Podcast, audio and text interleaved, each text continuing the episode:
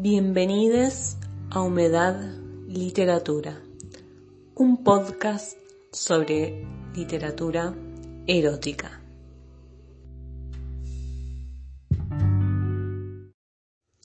Asfixia de Chuck Palahniuk Capítulo 14 Echando la cabeza hacia atrás y con ella su peinado en forma de cerebro negro, Paige Marshall señala la bóveda de color beige del techo.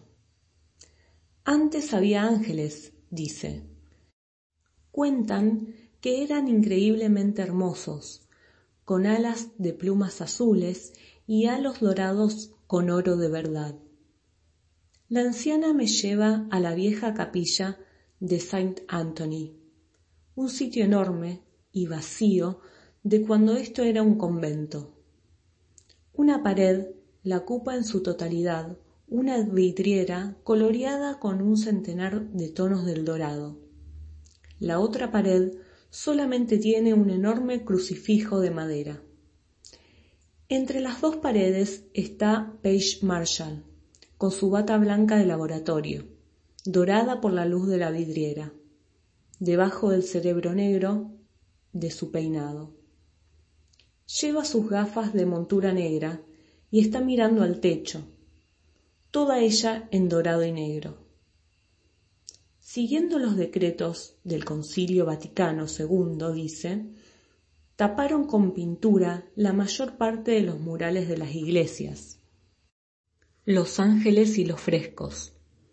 Se llevaron la mayor parte de las estatuas, todos estos maravillosos misterios de la fe se lo llevaron. Me mira. La anciana se ha ido. La puerta de la capilla se cierra con un chasquido detrás de mí. Es patético, dice Paige, que no podamos soportar las cosas que no entendemos, que si no entendemos algo, simplemente lo neguemos. Me dice, he encontrado una forma de salvar la vida de su madre, dice, pero a lo mejor usted no lo aprueba. Paige Marshall empieza a desabrocharse los botones de la bata y cada vez se le ve más y más piel desnuda debajo. Tal vez la idea le parezca completamente repugnante, dice.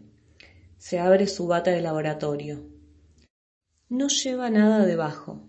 Está desnuda y tan pálida como la piel de debajo del pelo. Desnuda y pálida y a un metro y medio de mí, y apetecible, se quita la bata con un encogimiento de hombros, de manera que le queda colgando de los codos detrás de la espalda. Sus brazos siguen dentro de las mangas. Tengo delante todas esas zonas peludas y sombrías a donde me muero por ir. Solo tenemos este pequeño rayo de esperanza, dice, y avanza hacia mí, sin quitarse las gafas, sin quitarse los zapatos náuticos blancos, que aquí dentro parecen dorados. Yo tenía razón sobre sus orejas.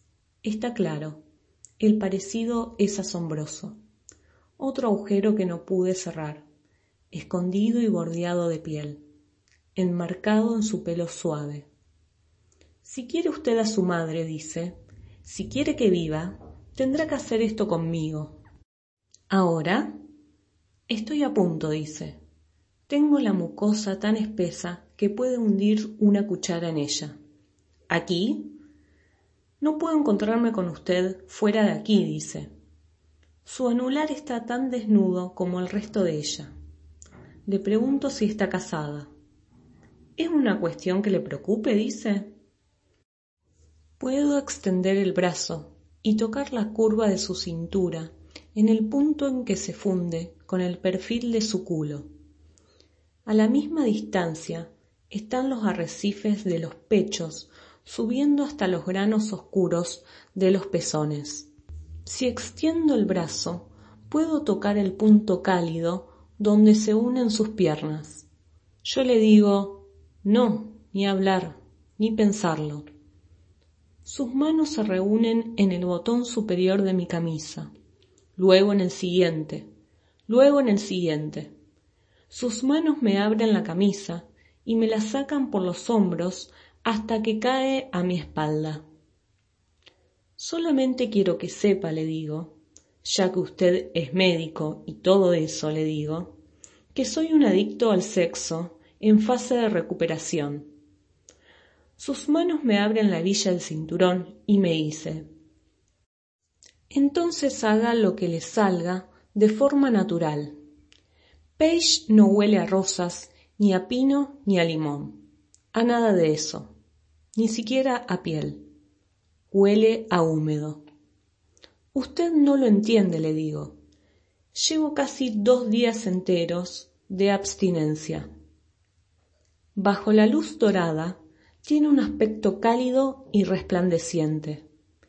Con todo, tengo la sensación de que si la besara mis labios quedarían adheridos como si hubiera besado metal congelado.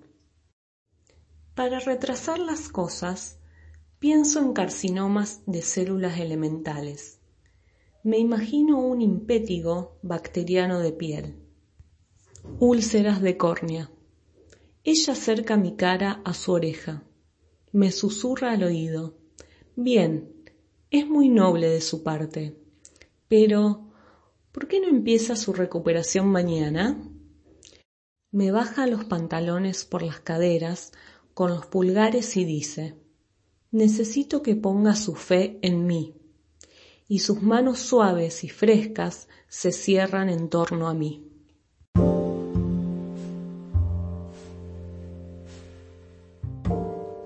Gracias por escuchar mi podcast. Me podéis seguir por Facebook, Instagram o Twitter como Humedad Literatura.